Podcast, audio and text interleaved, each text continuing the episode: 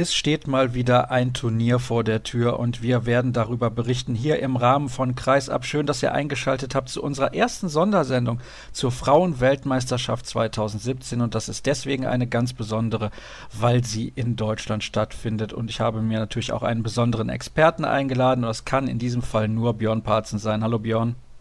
Hallo Sascha, schönen guten Tag. Wo hältst du dich gerade auf? Denn ich weiß, während der WM wirst du zunächst hauptsächlich in Trier vor Ort sein. Ja, also ich bin auch gerade in Trier.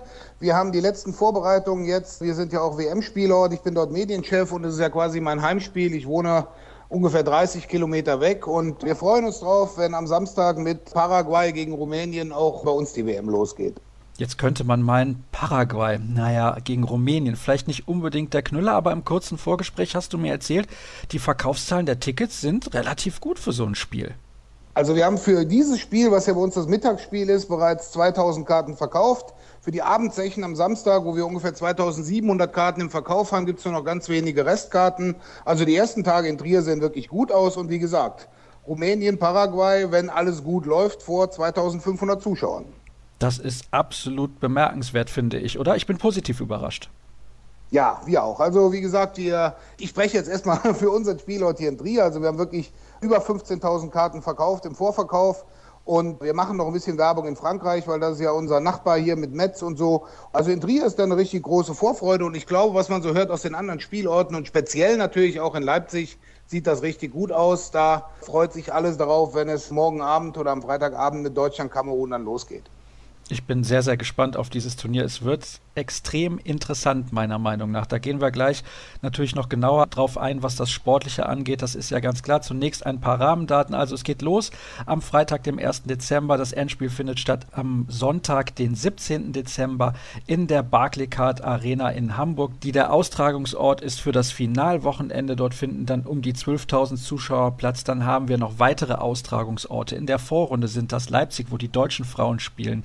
Bietigheim-Bissingen, da spielt ja normalerweise der deutsche Meister. Dann haben wir noch Oldenburg und eben, wie Björn das schon angesprochen hat, die Arena in Trier. Dann für die K.O.-Rundenspiele kommt Magdeburg noch mit ins Spiel. Also ich denke, das sind sehr, sehr gute Handballstandorte, die ja auch eine gewisse Tradition mitbringen, was auch den Frauenhandball angeht. Ja, man muss ja so sehen, das war ja die Intention vom DHB, eben eine WM in ganz Deutschland zu veranstalten an Orten, wo eben eine gewisse oder möglichst große Affinität für den Frauenhandball ist. Ich sag mal, in Oldenburg gibt es seit vielen Jahren Top-Frauenhandball zu sehen in der Bundesliga Bietigheim, jetzt mit dem deutschen Meister. In Trier liegen die goldenen Zeiten etwas zurück. Leipzig war, als die Vergabe war, auch noch der deutsche Rekordmeister vor Ort. Aber ich denke, all diese Spielorte garantieren eigentlich, dass die Leute, die dort vor Ort sind, die Regionen eben auch ein Herz für den Frauenhandball haben. Hast du ansonsten zunächst, bevor wir so richtig durchstarten, noch ein paar Rahmendaten für uns? Gut, Rahmendaten sind, wir haben 84 Spiele bis zum Endspiel. Es gibt diesmal im Gegensatz zur letzten WM, vielleicht, das ist auch wichtig, werden die Plätze zwischen 5 und 16 werden nicht ausgespielt. Also es gibt dann eben diese berühmten Spiele um den President's Cup für die Spiele 17 bis 24. Aber die Plätze 5 bis 16, also die Verlierer der Achtelfinals und Viertelfinals, werden aus ihren Ergebnissen der Gruppenspiele errechnet. Und sechs Spielorte, 84 Spiele. Es gibt eine Trophäe, die ist ziemlich schwer, hat mir Grit Jurak gesagt. Grit Jurak wird ja am Freitagabend die Trophäe dann als offizielle WM-Botschafterin auch in Leipzig in die Halle reintragen. Und sie hat sich das Teil wohl mal angeschaut und sagt, da muss sie vorher noch ein bisschen Krafttraining machen, weil das, ich glaube, 14 Kilo wiegt dieses gute Stück, das dann am 17. Dezember der neue Weltmeister dann noch nach oben liften wird. Also Grit ist gut vorbereitet und ja, sonst von den Rahmendaten denke ich mal, wir haben 60 Vorrundenspiele und dann geht es ja in Leipzig und in Magdeburg richtig ins Eingemachte.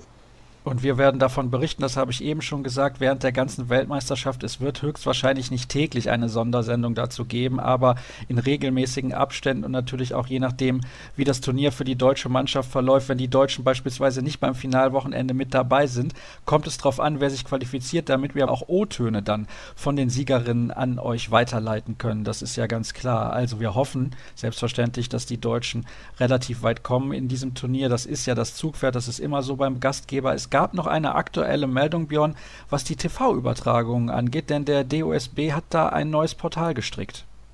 Ja, die News kam ja vor einigen Tagen jetzt raus, www.handball-deutschland.tv. Ist also ein Projekt von www.sportdeutschland.tv und dieser neue Kanal wird alle 84 Handball-WM-Spiele live und kostenlos als Online-Stream zeigen. Das heißt also für den richtigen Handballfan, er kann aus allen Arenen sich die Spiele anschauen.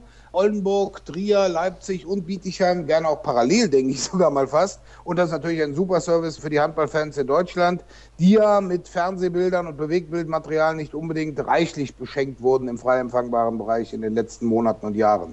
Wir sind natürlich sehr froh, dass es da auch noch eine kurzfristige Lösung gab. Alle Spiele der deutschen Mannschaft bis einschließlich des Viertelfinals sind ja zu sehen. Bei den Kollegen von Sport 1 sollte Deutschland den Einzug ins Halbfinale schaffen, überträgt das Spiel die ARD.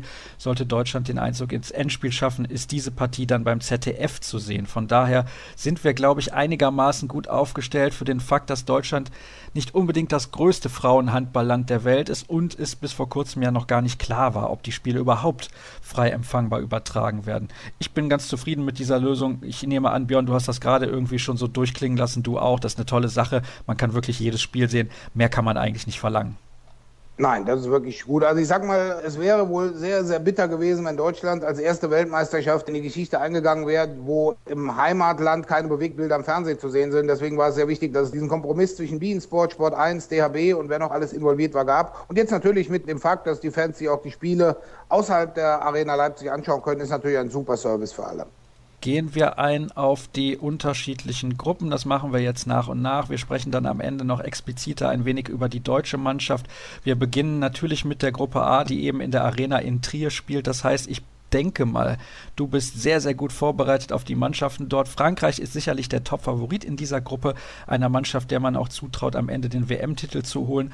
Rumänien ist auch eine sehr starke Mannschaft, allerdings sehr abhängig von einer Spielerin. Bei Spanien bin ich ganz ehrlich, da weiß ich nie, die haben eigentlich ganz gutes Potenzial, aber ich habe den Eindruck, die können das nie so richtig abrufen. Und Slowenien, Angola sowie Paraguay komplettieren diese Gruppe. Wie schätzt du denn die Gruppe ein? Ja gut, Frankreich ist wirklich der Topfavorit, speziell jetzt. Es sieht ja danach aus, als ob die Ex-Welthandballerin Alison Pinot doch bei der WM spielen könnte. Die ist ja seit Monaten verletzt gewesen, wurde operiert. Es hieß erst WM aus, jetzt hat sie bei den Testspielen wieder mal so ein bisschen mitgespielt. Ich bin gespannt, ob sie am Samstag dann mit dem Kader ist bei den Französinnen. Aber ich denke, Frankreich ist der Favorit in dieser Gruppe. Ja, wie du richtig sagst, Rumänien steht und fällt mit Christina Neagu der aktuellen Welthandballerin hat Neagu ein Top-Turnier, wie zum Beispiel vor zwei Jahren bei der WM in Dänemark als sie Torschützenkönigin und MVP wurde, dann gewinnt Rumänien auch eine Medaille, in dem Fall Bronze. Ist sie nicht so gut drauf, wie zum Beispiel bei Olympia oder bei der letzten EM, dann wird es eben auch nicht viel mit der Medaille für Rumänien. Aber ich denke, Frankreich-Rumänien ist dann auch am letzten Spieltag das Topspiel in Trier. Da entscheidet sich der Gruppensieg, wobei ich denke, dass Frankreich das machen wird. Richtig gespannt bin ich auf Angola, weil Angola ist eigentlich eine Mannschaft, die haben für die ersten drei Spiele richtig Power und dann muss man mal sehen, wie sie dann in den Turniermodus kommen. Und wenn man die ersten drei Spiele sieht, sie spielen erst gegen Spanien, dann gegen Slowenien und dann gegen Rumänien. Vielleicht ist da sogar eine Überraschung möglich, weil sie haben einen super Trainer natürlich mit Morten Subak. Der ist ja bekanntlich der Däne, der 2013 Brasilien zum WM-Titel führte. Und ja, also richtig ausgefuchster Trainer, der mit guten taktischen Sachen dann kommt. Spanien, gebe ich dir genauso recht, haben individuell starke Spielerinnen, sind so ein bisschen im Umbruch. Der neue Trainer Carlos Visa hatte eigentlich richtig Glück in der Qualifikation, als man fast gegen die Ukraine gescheitert war. Ist für mich eine Wundertüte, kann richtig top spielen, kann aber auch im Endeffekt nach hinten losgehen. Aber das Achtelfinale werden sie erreichen. Und dann die beiden Mannschaften mit Paraguay und Slowenien. Glaube ich nicht, dass sie eine Chance haben, da ins Achtelfinale zu kommen. Speziell natürlich nicht Paraguay. Denen fehlt die internationale Erfahrung. Die sind jetzt das zweite Mal überhaupt erst bei einer bei einer WM dabei. Und Slowenien hat sich glücklich gegen Kroatien qualifiziert, hat eine sehr junge Mannschaft, hat einen ganz guten Trainer mit Uroš Spreger, der ja auch in Krim Ljubljana Trainer ist. Aber ich glaube nicht, dass diese beiden Mannschaften die Chance haben, da in die Phalanx von Frankreich, Rumänien, Spanien und Angola einzubrechen.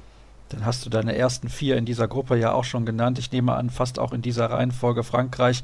Sicherlich der Top-Favorit, das habe ich eben schon gesagt. Glaubst du denn, dass Alison Pinot, wenn die im Prinzip gar keine Spielpraxis hat, nach so einer langen Verletzung Frankreich überhaupt richtig weiterhelfen kann? Also wenn man sie bei der letzten EM gesehen hat, dann war es nicht unbedingt, dass sie als kongeniale Spielmacherin Frankreich nach vorne gebracht hätte, sondern einfach durch ihre Tore, durch ihre Präsenz, auch durch ihre Stärke in der Abwehr.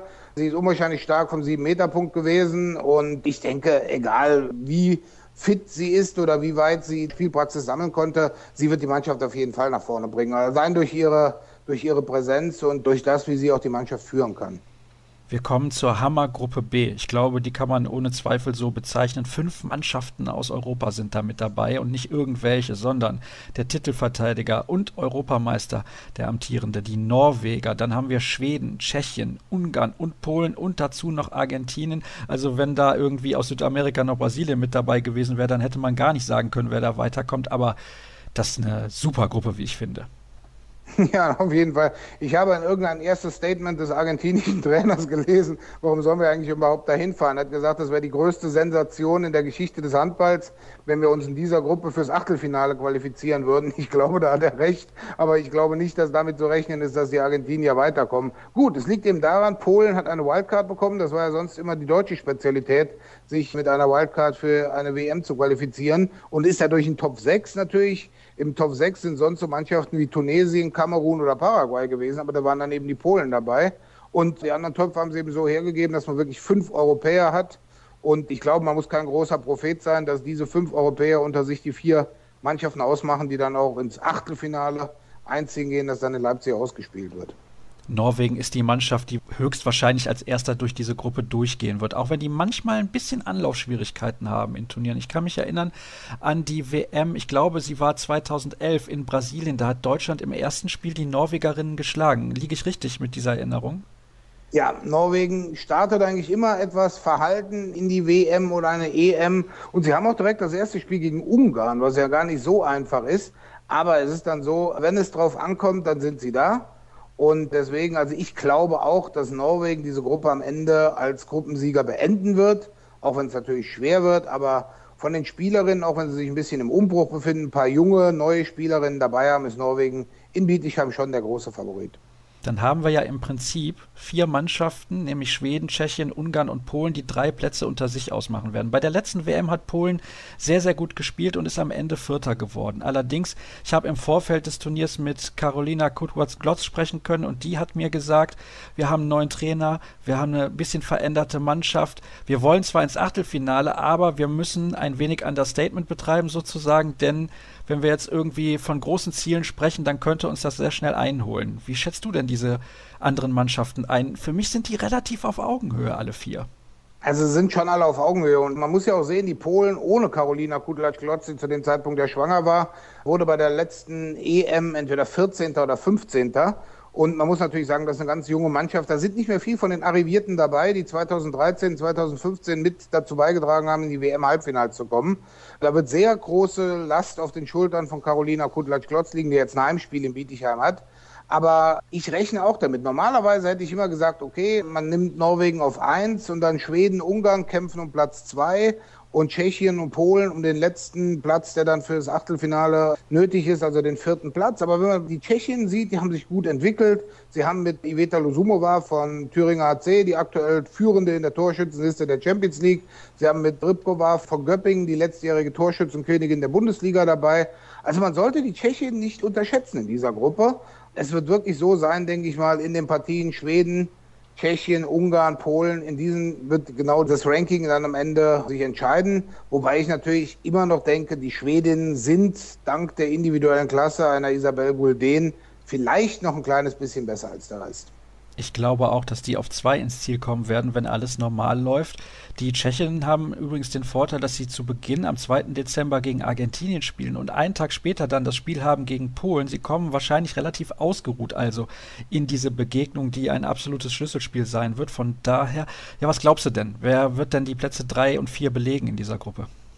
Also dann lege ich mich mal so fest, Norwegen auf 1, Schweden auf 2, Ungarn auf 3 und die Tschechinnen auf 4. Leider für Polen in meiner Kalkulation. Aber meine Vorhersagen haben, wie du selber weißt, sehr häufig nicht gestimmt. Also ich lege mich jetzt mal fest, Tschechien kommt ins Achtelfinale. Das ist mal wieder eine klare Aussage von dir. Das mag ich ja besonders gerne, das weißt du. Wir gehen weiter in Gruppe C, die in der EW Arena. Hoffnung, dass Lechek Krowitzki ja? mir das irgendwie verzeihen kann. Ja, es geht halt leider nicht anders. Irgendeiner muss ja ausscheiden. Also Ungarn mit Anita Görbitz sehen wir auch gerne eine Runde weiter. Ja, wobei Ungarn und Anita Görbitz eine ähnliche Schicksalsgemeinschaft ist wie Rumänien und Christina Neagu. Also ohne Görbitz oder mit einer formschwachen Görbitz wird Ungarn es auch schwer kriegen. Aber sie haben eben auch einen Trainer mit Ambrosch Martin, der Gjör immerhin dreimal zum Champions League-Titel geführt hat. Ein sehr, sehr erfahrener Trainer, der früher ja unter anderem Ichaco auch noch trainiert hat in Spanien, mit denen er ins Champions League-Finale eingezogen ist, bevor er dann nach Georg gegangen ist. Lang, lang ist es her. Also, ich habe gerade gesagt, die Gruppe C wird ausgetragen in der EW Arena in Oldenburg. Mit dabei sind Dänemark, Russland, Brasilien, Montenegro, Japan und Tunesien. Eine Gruppe, die quasi komplett über den Erdball verteilt ist. Ja, für mich ist immer sehr schwer einzuschätzen, mit welcher Mannschaft laufen die Russinnen auf, aber ich habe mir den Kader angesehen und der ähnelt doch relativ stark dem Kader, mit der die Mannschaft in Rio 2016 die Olympiagoldmedaille gewonnen hat. Also von denen ist dann doch einiges zu erwarten. Das Spannende ist bei Trefilov natürlich, er hat dann einen 28er Kader und jeder denkt, okay, es sind die 16 Spielerinnen, die er bei Olympia dabei hatte und zwölf andere fallen raus. Und er nimmt dann noch wieder was ganz anderes mit. Er bringt dann irgendwelche Spielerinnen mit, von denen man vorher noch nie was gehört hatte und die dann herausragend aufspielen. Also ich denke schon, die Russinnen stehen da natürlich als Olympiasieger sehr im Fokus, weil sie eben auch zum Beispiel die letzte Medaille außerhalb Olympias ist schon 2009 war die, als sie Weltmeister wurden. Danach haben sie im Endeffekt nichts mehr gerissen, weder bei WMs noch bei EMs wurden dann Olympia-Zweiter, waren sie in Peking, in London dann auch frühzeitig ausgeschieden. Also der Olympiasieg war im Endeffekt die Rettungsleine für Drefilov. Und ich sage, sie haben da so zwei, drei junge Spielerinnen drin, die jetzt auch in der Champions League oder im ERF-Pokal gespielt haben, sei es jetzt bei Rostov oder Astrachan oder Kuban, Lada, Svesta. Sie haben ja richtig tolle Clubs da. Also ich sehe, die Russin muss man immer auf dem Favoritenschild haben. Aber wie gesagt, man wird erst am 2. Dezember dann auch sehen, wenn die Kaderliste ausgefüllt ist, welche 16 Trefilov dann wirklich nominiert hat und ob er da nicht wieder für irgendwelche Überraschungen sorgt, weil äh, ihm die Trainingsleistung einer Spielerin im Vorfeld nicht gepasst hat, wo jeder andere Trainer sagen würde, die ist bei mir absolut gesetzt. Aber da ist Trefilov eben auch jemand, der sagt, okay, ich habe das Sagen, ich trage die Verantwortung. Aber wo Trefilov, vielleicht noch eine kurze Sache. Wenn Russland Weltmeister wird, wäre es für ihn persönlich der fünfte WM-Titel als Trainer. Und ich denke, dann könnte er wirklich guten Gewissens wieder in seine Heimat in Krasnodar zurückgehen und angeln gehen, was er so gerne macht und dem Handball dann endgültig Adieu sagen. Aber es fehlt ihm doch noch der EM-Titel. Ja, stimmt. Bei Europameisterschaften hat er einmal Silber gewonnen und einmal Bronze. Stimmt, das ist auch nicht so viel. Das würde ihm noch fehlen, aber gut. Als fünffacher Weltmeistertrainer, ich glaube, das hat, nee, das hat nicht mal Claude Nesta mit den Franzosen geschafft. Aber ja, also um darauf zurückzukommen, also wenn wir eben von der Hammergruppe B in Bietigheim gesprochen haben, die Gruppe in Oldenburg ist nicht minder stark. Und man muss ja auch sehen, der deutsche Achtelfinalgegner kommt aus dieser Gruppe. Und das könnte sehr, sehr interessant werden, denn da haben wir ja noch Dänemark, Brasilien und Montenegro alles Teams, die man nicht unterschätzen sollte. Aber bei allen Mannschaften kann man, glaube ich, unisono sagen, sie haben nicht mehr das Level der vergangenen Tage. Dänemark in den 90ern, die überragende Mannschaft gewesen im Frauenhandball mit Anja Andersen, einer sensationellen Spielerin, vielleicht die beste Spielerin aller Zeiten. Das kannst du besser beurteilen, weil du den Frauenhandball schon viel länger verfolgst als ich. Und du sollst ja auch angeblich, sagt man, zwei, drei Jahre älter sein als ich. Brasilien hat sicher auch nicht mehr die Mannschaft, die sie noch 2013 hatte. Damals ja schon 2014, 2015 mit Problemen. Nochmal so ein kleines Zwischenhoch bei Olympia im eigenen Land, aber nicht mehr zu vergleichen mit der Weltmeistermannschaft aus Serbien damals und Montenegro. Die sind auch relativ schnell gealtert, behaupte ich jetzt einfach mal so. Bojana Popovic nicht mehr aktiv und deswegen auch nicht mehr das Niveau früherer Tage. Was glaubst du, ist drin für diese Mannschaften hinter Russland, wie ich sie jetzt mal bezeichne? Also in Montenegro, bei denen, diesen Balkanesen, weiß man ja nie genau, was da passiert. Dragan Acic war nach dem enttäuschenden Olympia aus, sie sind ja nach der Vorrunde heimgefahren, zurückgetreten, wurde dann vom Verband nochmal überzeugt mit dem Fernziel Tokio 2020 die Mannschaft nochmal zu übernehmen und neu aufzubauen, weil er auch Podgorica trainiert. Übernimmt diese Mannschaft nach Olympia nochmal, scheitert bei der EM in Schweden sehr früh, macht dann eine recht souveräne Qualifikation. Und was machen sie eine Woche vor der WM? Sie schmeißen ihn raus. Sie werfen Dragan Acic raus, holen Per Eriksson zurück, einen Schweden, der mit Schweden mal 2010 EM-Zweiter wurde. Und mit ihm kommen plötzlich drei, vier erfahrene Spielerinnen, die eigentlich zurückgetreten waren, wie Katharina Bulatovic oder Jovanka Radicevic. Also vor einer Woche hätte ich gesagt, Montenegro kommt mit viel Glück ins Achtelfinale. Und plötzlich mit Bulatovic, Radicevic und noch ein, zwei anderen sind sie eine Mannschaft, die auch um die Plätze zwei und drei locker mitspielen kann, denke ich mal. Bei Dänemark, da baut Klaus Brün Jürgensen eine Mannschaft mit Perspektive auf. Die haben schon eine richtig gute EM in, in Schweden gespielt, haben mit viel Pech die Medaille verpasst. Man darf, meine ich, nicht mehr diese Mannschaft mit denen vergleichen, die, ich sag mal, bis 2004 mit drei Olympiasiegen in Folge mehreren WM- und EM-Titeln da alles gewonnen hatten. Aber die neue dänische Mannschaft, da sind ein paar junge Spielerinnen dabei, die eben den Vorteil haben, so ein bisschen wie die Bad Boys in Deutschland. Es ist nicht mehr die ganz großen Stars in der dänischen Liga, die spielen heute alle in Skopje, Gjör, Rostov und Budocnost. Und dadurch können sich diese jungen Dänen, die schon immer eine sehr gute Nachwuchsarbeit haben, richtig gut entwickeln. Ich sag mal, eine Spielerin wie Sandra Toft, wie Stine Jürgensen, wie Line Jürgensen. Da sind einige gute Spielerinnen dabei. Also in dieser Gruppe ist der erste Platz meiner Meinung nach noch nicht an Russland vergeben. Die Russen sind auch immer eine Mannschaft, die in der Vorrunde sich mal immer einen kompletten Blackout erlaubt, vielleicht so irgendwas gegen Japan oder Tunesien verliert. Deswegen, also Dänemark, Russland und Brasilien spielen um den ersten Platz. Brasilien hat die große Motivation, jetzt ein neuer Trainer mit Jorge Duenas, dem Spanier, der ähm, seit einem halben Jahr jetzt ungefähr dort am Ruder ist. Es sind einige Spielerinnen aus dieser, nenne ich mal, goldenen Generation, die 2013 Weltmeister wurde, zurückgetreten. Aber die Brasilianerinnen haben eben durch das Geld auch, was sie als Olympiaverband bekamen, ein Nachwuchsleistungszentrum aufgebaut, wo eben sehr konzentriert gearbeitet werden kann, wo die Talente des ganzen Landes zusammengezogen werden, so ein bisschen vergleichbar wie diese Akademie der Niederländerinnen in Papendal. Und deswegen, also ich lege mich in dieser Gruppe allerhöchstens auf die vier Mannschaften fest, die ins Achtelfinale kommen, tue mich aber sehr schwer bei einer Prognose, wer Erster wird. Vielleicht wird Russland Erster, aber die holen alle gegeneinander, holen sich Punkte weg. Und leider für Japan und Tunesien sehe ich für die nicht-europäischen Teams da wenig Chancen aufs Weiterkommen. Björn, ich weiß, du kennst dich sehr gut aus. Kennst du eine Spielerin von Japan oder eine Spielerin von Tunesien? Ja, also Tunesien fällt mir immer wieder Muna Cheba ein. Die müsste jetzt so 5, 36 Jahre alt sein, spielte oder spielt in Viborg, ist mit Grit Jurak zusammen zweimal Champions League-Siegerin geworden. Und von Japan fällt mir diese Rechtsaußen ein, die jetzt bei Nyköping spielt, beim dänischen Meister. Hört sich so ähnlich an wie Ikebana, heißt auch so ein bisschen anders. Der Name fällt mir jetzt nicht ein, aber Japan hat zumindest mal so zwei, drei Spielerinnen jetzt auch in Europa, während Tunesien sich damit schwer tut. Also Tunesien, die haben immer sehr robuste, physisch starke Spielerinnen, aber irgendwie das Ausdauer-Konditionstraining wird dort, meine ich, nicht so groß geschrieben und deswegen irgendwie Spiel 4 und 5 geht denen immer die Puste aus. Dann springen wir von der Gruppe C in die deutsche Gruppe. Die Gruppe D, die wird ausgetragen, also die Spiele besser gesagt, werden ausgetragen in der Arena in Leipzig. Und um nochmal auf das Ausgangsthema, nämlich die Ticketvergabe bzw. den Ticketverkauf zurückzukommen. Das Eröffnungsspiel zwischen Deutschland und Kamerun ist quasi ausverkauft und auch die Partie zwischen Deutschland und den Niederlanden am Abschlussspieltag dieser Gruppe D ist ebenfalls so gut wie ausverkauft. Alle weiteren Infos bekommt ihr natürlich dahingehend auch unter dhb.de und ja, diese Gruppe ist auch, wie ich finde, sehr, sehr interessant, wobei es eigentlich zwei klare Favoriten gibt und eigentlich gibt es nur einen richtigen Favoriten in der Gruppe. Komm, ja, da müssen wir mal ehrlich sein, die Niederlande sind einfach bärenstark. Ja, also wenn die Niederlande da weitermachen, wo sie bei den letzten Turnieren aufgehört haben, also sie waren bei allen drei Turnieren im Halbfinale, Olympia, EM, WM, haben eine richtig gute Mannschaft, haben mit Helle Thomsen eine herausragende Trainerin, die irgendwie auch noch, wie alle Spielerinnen sagen, die unter ihr mal gespielt haben, noch zehn Prozent mehr aus den Spielerinnen rausholen kann.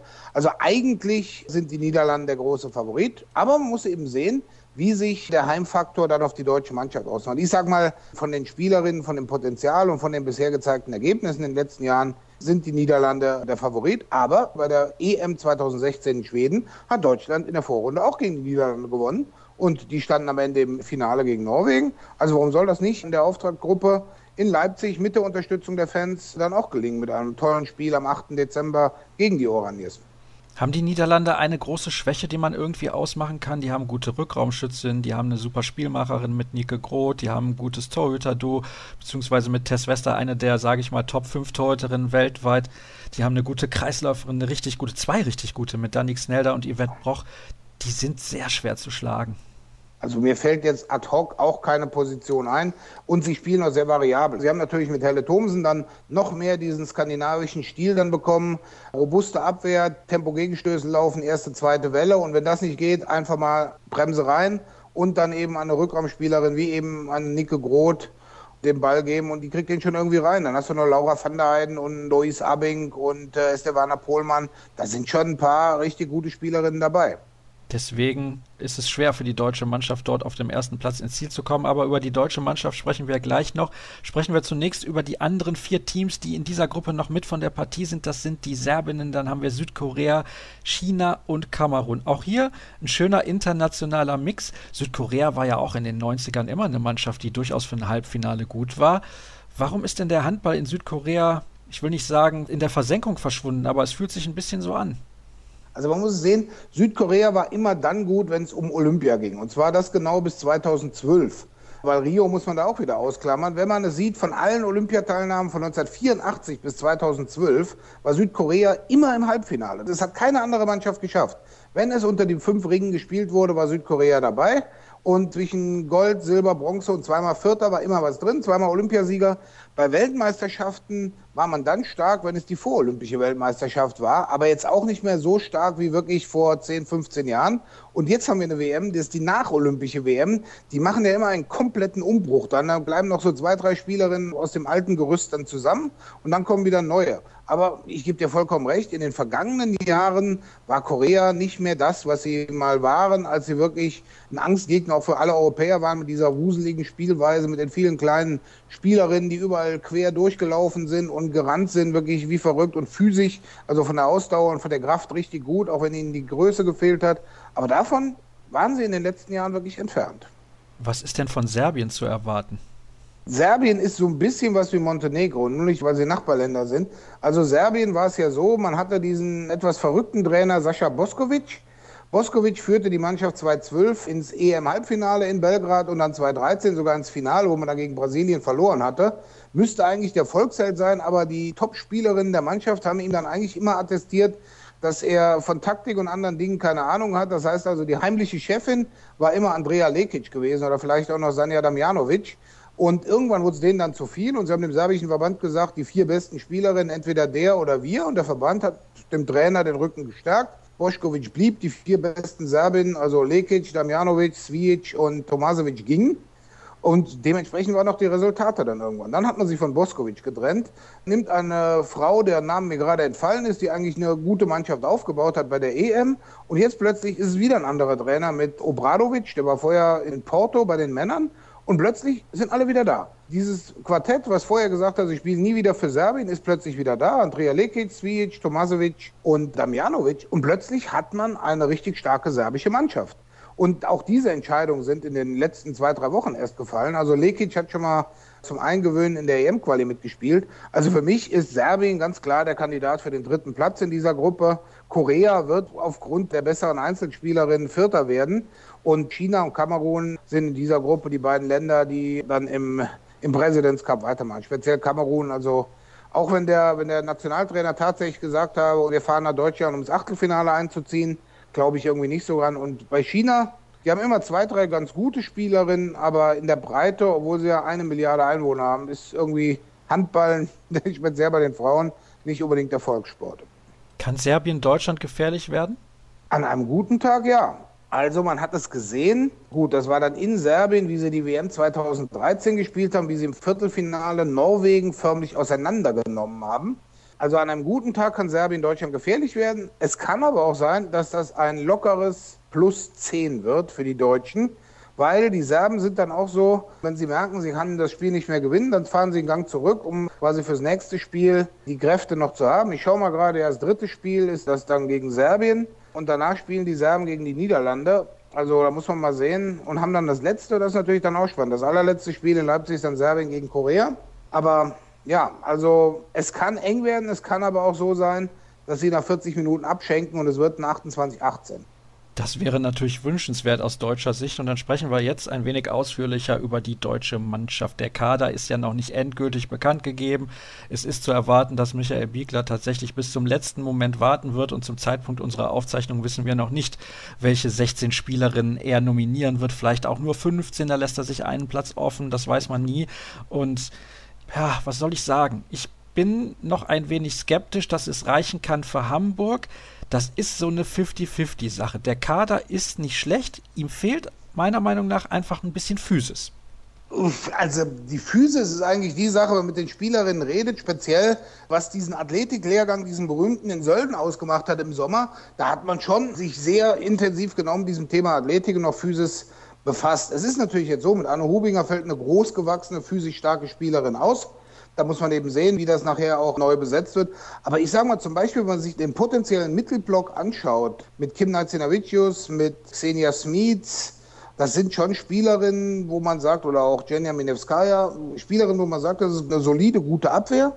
Und man hat eben gewisse Varianten, wo Michael Biegler in den letzten Wochen sehr stark dran gearbeitet hat. Ich sag mal eben das Umschaltspiel wieder zurück, das Umschaltspiel in die andere Richtung, das heißt mehr Tempo aufnehmen, dann im Positionsangriff die Effektivität erhöhen. Es ist jetzt so, und da haben wir jetzt noch nicht drüber gesprochen, das nehme ich einfach mal vorweg, man hat jetzt nicht die Starspielerin, wie bei Rumänien eine Neagu oder bei Ungarn eine Görbitz oder bei Norwegen vielleicht auch eine Nora Mörk wo man sagt, das ist der Dreh- und Angelpunkt, sondern man kann das einfach sehr variabel angehen. Und diese Variabilität gepaart mit dem Enthusiasmus, der in der Mannschaft ist, plus die Unterstützung von den Rängen, das sollte zumindest bis ins Achtelfinale überhaupt kein Problem sein. Aber dann haben wir ja eben drüber geredet, wenn wir jetzt auch schon gesagt haben, du sagst, Hamburg könnte ein bisschen weit sein.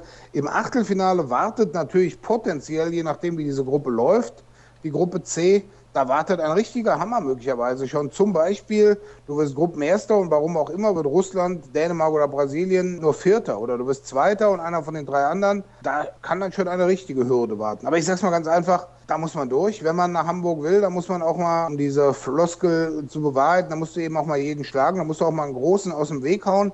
Und ich denke, es geht alles über Enthusiasmus und Teamgeist. Das ist ein gutes Stichwort mit dem Teamgeist. Wir hören mal rein. Ich habe mit Xenia Smith gesprochen beim Medientag vergangene Woche in Leverkusen. Und da hat sie ein paar Aussagen getroffen zum Thema Team Spirit und wie wichtig das für die deutsche Mannschaft ist. Ich glaube im Moment, dass wir tatsächlich, auch wenn es so eine, ja, eine Antwort ist, die man immer hört, dass wir vielleicht keine Spielerin haben, die richtig herausragen wird, sondern dass wir das komplett als Mannschaft lösen werden. Ähm, wir stehen alle sehr eng zusammen und das soll auch Ziel sein, jetzt da jeden so in Szene zu setzen, dass halt jede Spielerin herausragen kann und aber vor allem, dass wir als Mannschaft herausragen. Jetzt ist natürlich die Frage, die sich daran anschließt, Björn, kann man auch zu viel auf diesen Team Spirit vertrauen? Denn am Ende hängt es natürlich an der Qualität der Einzelspielerinnen, auch auf Top-Niveau. Da reicht nicht aus, dass man eine tolle Mannschaft ist und dass man super Stimmung hat. Ich glaube, aus sportpsychologischer Sicht kann man nie zu viel Team Spirit haben. Es hängt dann eben davon ab, es muss eben in der Crunch-Time eine Spielerin Verantwortung übernehmen. Und ich denke, auch dafür haben wir Spielerinnen. Ich sag mal gerade, wir haben Xenia Smith gerade gehört in dem O-Ton, wie sie sich in Metz entwickelt hat, ist richtig toll. Dann haben wir natürlich die Bölk, frisch, fromm, fröhlich, frei. Eine Spielerin, Top-Talent, der das ist. Die Torleute werden entscheidend sein. Und vielleicht kommt eine Spielerin raus, vielleicht eine Nadja Manson oder vielleicht auch eine von den Außenspielerinnen, wo man jetzt nicht mit rechnet. Svenja Huber macht im Achtelfinale gegen Dänemark zehn Tore. Sowas zum Beispiel. Nadja Manson ist ja auch ein ganz interessanter Name, den du da in die Runde wirfst, denn die war, als sie noch Nadgornaya hieß, beim Thüringer HC eine Topspielerin in der Champions League, also auf ganz, ganz hohem Niveau. Ja, auf jeden Fall. Also Sie hat jetzt eben eine gewisse Schwangerschaftspause gehabt und ich denke, es ist auch eine absolut richtige Entscheidung, eine Spielerin wie sie zurück in die Nationalmannschaft zu holen, jetzt wo der Zeitpunkt auch gekommen war. Sie hat ein Sprungvermögen, sie, sie hat einen guten Wurf, gutes Wurfrepertoire und ich erinnere mich an die Zeit in Trier, als sie in Trier weggegangen ist, hat man ihr nachgesagt, naja, ein bisschen mehr Abwehr könnte sie schon noch trainieren und das hat sie dann wirklich unter Herbert Müller auch gemacht. Also ich bin gespannt, wie im Endeffekt die einzelnen Positionen besetzt werden, weil man hat natürlich für den linken Rückraum mit Minevskaya, mit Manson, mit Xenia Smith einige Spielerinnen, die sich dort knubbeln. Und ja, man kann natürlich auch ein bisschen umschichten, dass man eine oder andere auch ein bisschen in der Mitte einsetzt. Da bin ich gespannt, wie man sich diese Position, die Königsposition dann aufteilt. Auf der halbrechten Position hast du eben schon gesagt, fehlt leider Anne Hubiger, die mittlerweile beim Thüringer HC aktiv ist. Die hat sich verletzt und deswegen ist sie nicht mit dabei. Alicia Stolle und Frederike Gubernatis, das sind jetzt nicht die allerbekanntesten Namen. Dann haben wir da theoretisch noch eine Jennifer Rode. Welcher dieser Spielerinnen traust du die größte Rolle zu? Wenn wir jetzt mal davon ausgehen, dass die alle im Kader sind, werden sie natürlich nicht sein. Er wird sich auf zwei festlegen. Ich behaupte, es werden Stolle und Kubernatis sein. Glaubst du, die können da über sich hinauswachsen oder wird Biegler dann eher zu der Variante tendieren, was er teilweise ja auch schon ausprobiert hat, dass Xenia Smith auf halb rechts spielt? Genau, das hätte ich jetzt auch gesagt. Also für Federico Gubernatis freut es mich riesig, dass sie jetzt im Kreis der Nationalmannschaft mit dabei ist. Die spielt seit Jahren kontinuierlich stark. Die war früher so ein bisschen als der, der Schlägertyp in der Defensive verschrien, was sie nicht immer war. Also so gab es schon einige harte Aktionen, aber mittlerweile sie hat wirklich sich entwickelt, kann nur Angriff spielen. Und natürlich Alicia Stolle ist jemand, den man langfristig da aufbauen will. Das sagt ja auch Biegler immer. Es geht teilweise nur um die WM, aber langfristig eben auch, dass man immer an der Weltspitze dabei ist. Und da müssen eben eine Spielerin wie Alicia Stoll auch mal so ein Turnier mitspielen.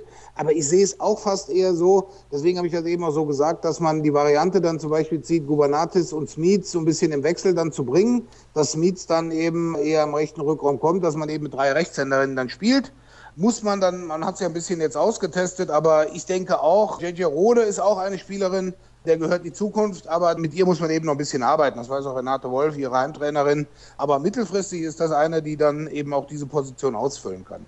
Wir werden am Ende des Tages einen relativ jungen Kader sehen bei der deutschen Mannschaft. Das muss man ja auch mal dazu erwähnen. Also es ist nicht so, dass der Kader irgendwie auf dem Zenit seines Schaffens ist. Das sind Spielerinnen, die eine große, behaupte ich, Zukunft vor sich haben. Da sind viele talentierte Spielerinnen mit dabei, wie eben Emily Burke, die ist 19 Jahre alt. Dann haben wir Alicia Stolle, die ist 21. Also das sind ja jetzt nur zwei Namen. Dina Eckle als Torhüterin, die ist ja auch noch relativ jung. Jetzt muss ich gerade mal schauen, wo sie auf der Liste steht. 22 Jahre alt. Also das sind Spielerinnen, die können ja noch zehn Jahre Nationalmannschaft spielen.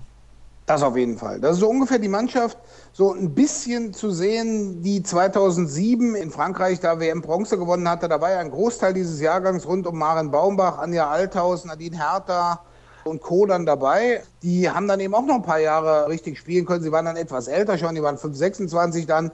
Aber so sehe ich das dann auch. Also diese Mannschaft, man muss eben zwei, drei Positionen, ich sag mal Woltering, Gramatschik, Lörper werden irgendwann, ich will nicht, dass sie jetzt schon aufhören, weil wir können noch ein bisschen Spaß mit den Namen, werden irgendwann abtreten. Aber ich denke gerade, das ist auch ein Verdienst der aktuellen Mannschaft. Da kommt einiges nach. Und wenn man sich dann noch die U17 anschaut, die werden Europameister, die U19 werden EM Fünfter, vielleicht sogar Vierter, wenn Russland der vierte Platz aberkannt wird oder Halbfinalteilnahme. Da kommen ja auch noch Spielerinnen nach. Also das ist wirklich so, wenn man das hier und jetzt als Maßstab nimmt, ist das eine Mannschaft, die ihr erstes richtig großes Turnier jetzt spielt mit drei, vier Erfahrenen und vielen Jungen, auf der man aber auch über Jahre hinweg dann aufbauen kann. So oder so bedeutet aber ein Turnier im eigenen Land immer auch eine gewisse Erwartungshaltung, die man erfüllen muss oder natürlich auch möchte. Und darüber habe ich vergangene Woche kurz mit Nadja Manson gesprochen. Auch da hören wir mal rein. Also grundsätzlich muss man ja sagen, dass der Stellenwert die letzten Jahre sehr gering war, weil einfach das Abschneiden der Nationalmannschaften bis auf vergangenes Jahr wirklich mittelmäßig bis schlecht war. Das heißt, wir sind natürlich alle daran interessiert, das umzukehren und da auch wirklich jetzt für Veränderungen zu sorgen. Und wir sind uns dem Druck bewusst. Auch gerade ist natürlich eine Weltmeisterschaft im eigenen Land nochmal was ganz anderes, als wenn die irgendwo in Serbien oder in Kroatien stattfindet. Das ist auch Fakt und dementsprechend äh, wissen wir damit umzugehen und wollen, wie gesagt, diesen Umkehrpunkt endlich schaffen, dass wirklich der Frauenhandball einen höheren Stellenwert erlangt. Und da denken wir wirklich im Endeffekt nur, nur positiv und sehen das auch als, als große Chance. Und ich denke, dass wir alle erfahren genug sind. Natürlich haben wir viele junge Spielerinnen, aber trotzdem auch junge Spielerinnen mit viel Erfahrung und hoher Leistungsqualität, sonst wären diese Mädels natürlich nicht im Kader. Und ich glaube, dass wir das definitiv zum Positiven ummünzen werden und das wirklich eher als Chance sehen. Auch hier relativ interessant, Björn, wie ich finde. Sie sagt klar und deutlich, bei den letzten Turnieren haben wir nicht das erreicht, was wir erreichen müssen, damit der Frauenhandball in Deutschland natürlich auch eine gewisse Größe bekommt. Und es ist ja klar, machen wir uns nichts vor, wenn die Mannschaft bei diesem Turnier, sagen wir mal, im Achtelfinale ausscheidet, ist das eine Katastrophe für den deutschen Frauenhandball. Vor allem für die Entwicklung für die nächsten Jahre. Denn erreicht man vielleicht das Halbfinale in Hamburg, selbst wenn man dann am Ende keine Medaille gewinnt, kann man so eine Euphorie entfachen, wie das eben nur möglich ist bei einem Heimturnier, behaupte ich, aus Frauenhandballsicht.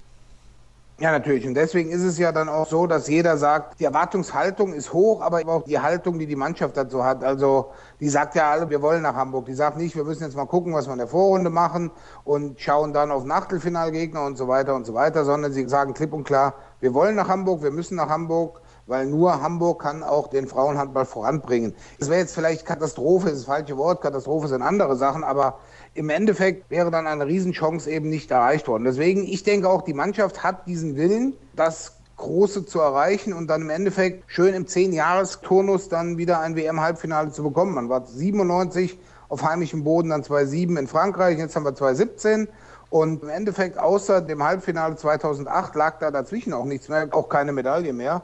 Und ja, man muss diese Aufmerksamkeit, die man jetzt auch im Endeffekt durch den Fernsehvertrag mit Sport 1 bekommt, die muss man jetzt einfach nutzen. Also es gab Zahlen, ich glaube, über die Hockey-WM in Deutschland, die dann auf dem WDR zwar übertragen wurde, haben sehr viele Hockeyvereine dann noch neue Spielerinnen bekommen. Und das ist ja auch ein Ziel des DAB, der gesagt hat, oder generell des Handballs in Deutschland, wir wollen drei Ziele erreichen, ein toller Gastgeber sein, sportlich ins Halbfinale und Handball als Mädchen- und Kindersport eben auch wieder attraktiver zu machen, um langfristige Mitglieder zu gewinnen. Das kann man jetzt sehen, das, das eine bedingt das andere. Wenn ich eine tolle sportliche Leistung habe, stehe ich mehr in den Medien. Mit mehr Medienpräsenz interessiere ich mehr Leute für meinen Sport. Entweder als Zuschauer oder als Spieler. Trotz der Zuversicht, die wir beide natürlich auch haben vor so einem Turnier im eigenen Land, stimmst du mir zu, wenn ich sage, diese Mannschaft muss dennoch über sich hinauswachsen, also vielleicht über ihrem Limit spielen, um nach Hamburg zu kommen? Auf jeden Fall. Also ich sag mal, sie muss definitiv zwei Spiele bei 100 oder vielleicht auch ein kleines bisschen über 100 das ist Achtel- und das Viertelfinale.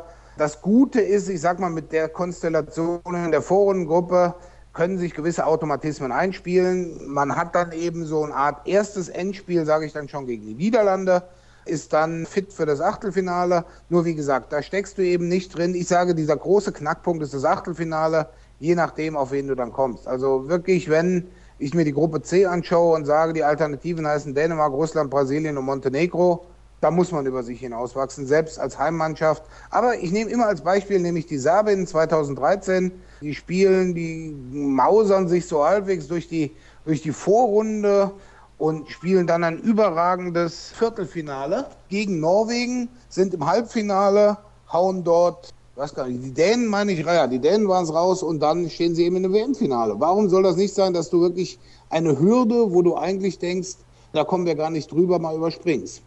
Wenn ich dir jetzt anbiete, Deutschland kommt ins Halbfinale, gewinnt aber keine Medaille, würdest du das unterschreiben? Als Ziel oder als Hoffnung? Ja, das ist eine gute Gegenfrage, das weiß ich gar nicht. Als finales Resultat. Also ich sag's mal so, wenn man ins Halbfinale kommt, irgendeiner ist immer Vierter. Also ich erinnere mich an Carolina Kutlatsch, wie sie da stand nach dem Halbfinale, was sie in Serbien verloren hatten, in Tränen in den Augen durch die Mixzone gelaufen ist und gesagt, das werden wir wirklich nie wieder erreichen in ein WM-Halbfinale zu kommen. Und zwei Jahre später waren sie wieder im WM-Halbfinale in Dänemark und sie verlieren es wieder und sie verlieren wieder die Medaille. Also die Polen haben jetzt zweimal hintereinander den vierten gemacht. Es ist natürlich ganz bitter. Aber ich sag's mal so, wenn du in Hamburg bist, ist jede Platzierung super. Aber wenn du im Halbfinale bist, willst du natürlich auch die 75-prozentige Chance nutzen, dir ein Edelmetall zu sichern. Bevor wir dann jetzt dem Ende entgegenkommen, lange musst du nicht mehr, Björn, hätte ich noch so zwei, drei Fragen an dich, was einzelne Spielerinnen angeht. Zunächst mit der Bitte um eine Antwort, dass du dir nicht jetzt fünf, sechs Spielerinnen aussuchst, sondern vielleicht tatsächlich eine. Welche der Feldspielerinnen wird diejenige sein, auf die es ankommt bei diesem Turnier bei der deutschen Mannschaft? Feldspieler. Ich hätte jetzt klassischerweise immer auf die Torleute getippt, aber wenn es um die Feldspielerinnen geht, ich nehme Kim Naizinavicius, wenn sie die Rolle so spielt, wie sie die jetzt auch in Bietigheim gespielt hat. Und welche Spielerin wird uns alle positiv überraschen im deutschen Kader, mit der wir jetzt vielleicht noch so gar nicht rechnen? Ich sage, die Spielerin, die über sich hinauswachsen wird, da bin ich mir absolut sicher, wird Emily Burke sein. Gut, dann ist meine positive Überraschung, und jetzt wirst du vielleicht ein bisschen mit den Ohren schlackern, Dina Eckerle. Ich glaube, die wird bei diesem Turnier die eine oder andere sensationelle Parade hinlegen. Ich gehe davon aus, dass zu Beginn natürlich Clara Woltering und Katja Kramatschik im deutschen Kader als Torhüterinnen auftauchen werden, aber irgendwie habe ich so im Gefühl, dass Dina Eckerle bei diesem Turnier auch noch mit von der Partie sein wird. Ja, wohin wird es gehen für die deutsche Mannschaft? Wird es reichen für Hamburg? Es reicht für Hamburg. Ja, es reicht. Warum? Im Achtelfinale nach zweifacher Verlängerung gegen Brasilien weiter. Im Viertelfinale alle überrascht und dann in Hamburg dabei. Aber jetzt frag mich nicht, auf was ich mich dann in Hamburg festlege. Sie kommen ins Halbfinale. Ich bin da jemand, der sagt, okay, den Optimismus, den die Mannschaft mit sich trägt und den Wiegler auch entfacht hat, da stelle ich mich einfach mal dahinter. Bin auch ein kleines bisschen patriotisch dann und sage, sie kommen ins Halbfinale. Was dann passiert, weiß kein Mensch. Das ist wie im Champions League Final vor in Köln. War das Kopf, fährt dahin und gewinnst nachher, da weißt du auch nie im Endeffekt, wo es hinläuft. Oder CSM Bukarest 2016, 2015 genau, bei den Frauen, Frauen war es, glaube genau. ich. Ne? Ich weiß nicht, 2016 oder 2015? 16, ja. 16, ja.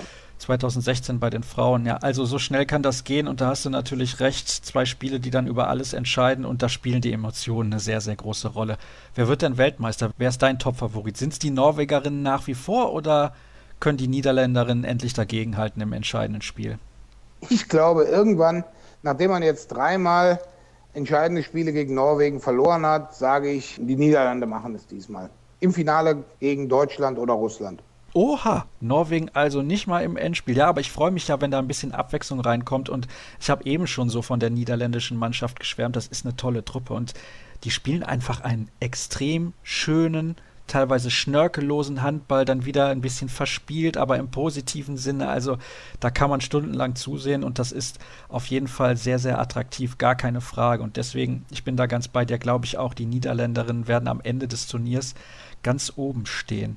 Und vielleicht dann auch mit den ein oder anderen Fans, da bin ich ganz sicher, aus den Niederlanden. So weit haben die es ja auch nicht nach Hamburg. Gibt es abschließend irgendwas, was wir noch erwähnen oder besprechen sollten? Habe ich vielleicht was vergessen, was dir noch im Kopf rumschwirrt? Ich glaube, wir haben jetzt so lange über alle Details dieser WM geredet, dass sich der geneigte Hörer vom Kreis ab wirklich sein eigenes Bild jetzt machen muss. Ja, also wenn jetzt noch eine Info fehlt, dann können wir auch nicht helfen. Björn, ich danke dir recht herzlich, dass du mir wieder mal sehr lange zur Verfügung gestanden hast. Es gibt jetzt für die Hörer noch ein kurzes Interview, das ist so viereinhalb, fünf Minuten lang mit Alicia Stolle, das ich auch letzte Woche geführt habe. Da stand natürlich auch noch nicht fest, ist sie im Kader oder nicht. Da müsst ihr noch ein wenig abwarten. Michael Biegler, das habe ich eben gesagt, wird so lange wie möglich mit der Bekanntgabe des Kaders warten und wir hoffen natürlich, dass auch alle Spielerinnen, die er nominieren möchte, rechtzeitig fit sind. An der Stelle noch ein kurzer Hinweis auf unsere neue Crowdfunding-Aktion. Wir sammeln unter anderem für die Fotografen, die uns bislang kostenfrei Fotos zur Verfügung gestellt haben. Denn ich bin der Meinung, die kann man dafür auch mal bezahlen. Natürlich werden das keine Millionensummen sein, das ist ja ganz klar, aber ich finde, einen kleinen Obolus sollten sie bekommen. Wir möchten ein wenig Technik einkaufen und beispielsweise auch einen Banner, den wir bei den Facebook Live-Übertragungen dann im Hintergrund aufbauen können, damit das Ganze ein bisschen professioneller aussieht. Und dafür sammeln wir alle Informationen wie gehabt unter facebook.com slash kreisab, bei Twitter at kreisab.de und auch bei Instagram unter dem Hashtag Kreisab. Das soll es gewesen sein für unsere Vorschau-Sendung. Jetzt gibt es eine kurze Pause und dann abschließend das Interview mit Alicia Stolle. Alicia Stolle, erstmal herzlich willkommen. Bald geht's los. Wie groß ist die Vorfreude? Ich nehme an, das ist kaum in Worte zu fassen eigentlich. Ja, auf jeden Fall. Die Vorfreude ist enorm riesig. Der Countdown läuft und alle fiebern auf das erste Spiel hin. Und jetzt ist es wirklich nicht mehr lange und wir trainieren jetzt fast zwei Jahre darauf hin und jetzt rückt es endlich in greifbare Hände und das ist natürlich echt auf jeden Fall ein sehr, sehr schönes Gefühl. Ich habe selten so viel Vorfreude in die Gesichter geschrieben gesehen. Das ist unglaublich, diese Ausstrahlung, die ihr alle mitbringt. Was glaubst du, in welchem Bereich, spieltaktischen Bereich, seid ihr schon so gut, dass es auf jeden Fall für Hamburg reicht? Gute Frage. Also ich denke, dass wir besonders über einfach übers Team kommen. Wir haben einen enormen Teamgeist entwickelt und ja, und ich denke, dass wir das in Abwehr und in Angriff umsetzen können und ja, dann hoffen wir mal, wie weit es geht und wir hoffen natürlich, dass es für Hamburg reicht. Spürst du Druck? Denn alle sagen mir, nein, wir spüren keinen Druck. Wir haben zwar gewisse Erwartungen und natürlich auch klare Ziele, aber wir gehen mit so viel Spaß dran. Ich kann das irgendwie nicht glauben, dass man so gar keinen Druck spürt. Ähm, also ich muss ehrlich sagen, dass man sich den meisten Druck persönlich schon macht. Also ist momentan das Gefühl, unser Trainer nimmt sehr, sehr viel Druck von uns, aber natürlich ist der Druck da. Natürlich steht auch der Spaß und die Vorfreude so im Vordergrund, aber ich denke trotzdem, dass auch ein gewisser Druck dazugehört. Ich kann mir nicht vorstellen, dass man sich zu Hause nicht, wenn man mal abends im Bett liegt, ausmalt, wie es so sein könnte, wenn man dann dieses Viertelfinale in Leipzig spielt. Man nimmt eventuell den entscheidenden Wurf, der geht dann rein und dann freuen sich alle. Ist das, ist das was, was du komplett ausblenden kannst? Ich glaube dir das nicht, wenn du jetzt Nein sagst. Nee, also das stimmt. Und nach der Vorrunde sind es einfach K.O.-Spiele und da kommt es einfach dann auf die 60 Minuten an, die man da auf dem Feld steht und da muss einfach alles passen und da hat man leider keine zweite Chance und deswegen denke ich schon, dass sich da auch jeder Gedanken drüber macht. Hast du ein Spiel in der Gruppenphase, wo du jetzt schon richtig Bock drauf hast? Ich denke natürlich an das Eröffnungsspiel, das steht jetzt erstmal total im Fokus. Wenn wir in die volle Halle laufen und durch das Publikum sehr gepusht werden, da freut man sich natürlich schon riesig drauf. Und ich denke natürlich auch das Abschlussspiel gegen Holland, da ist die Vorfreude schon sehr groß. Wenn du eine Mannschaft nennen musst, die man schlagen muss, um Weltmeister zu werden, wer ist das in diesem Jahr? Norwegen. Okay, ich dachte, du sagst jetzt zumindest Deutschland, aber nee, das kann ich schon nachvollziehen. Norwegen ist natürlich sehr, sehr stark, ist ja gar keine Frage. Was glaubst du, welche deiner Mitspielerinnen wird bei der WM so richtig herausragen? Natürlich, jetzt kommt der Klassiker, ihr kommt über die Mannschaft, aber hast du so eine Mitspielerin, vor der du denkst, die wird nochmal so viel Gas geben, dass die uns vielleicht sogar mitreißt? Mm, Ja, ich denke vor allem Kim ist momentan sehr, sehr wichtig für uns. Sie spielt in der Champions League eine super Saison bisher und ich denke, sie auf jeden Fall eine sehr tragende Rolle spielen wird. Ich freue mich über eine klare Antwort auf diese Frage. Das ist sehr schön. Ja, gibt es einen Außenseiter bei diesem Turnier? Ich weiß nicht, wie sehr du dich auch mit Mannschaften beschäftigst, die nicht so im Fokus stehen, von der du denkst, diese Mannschaft, die könnte was reißen?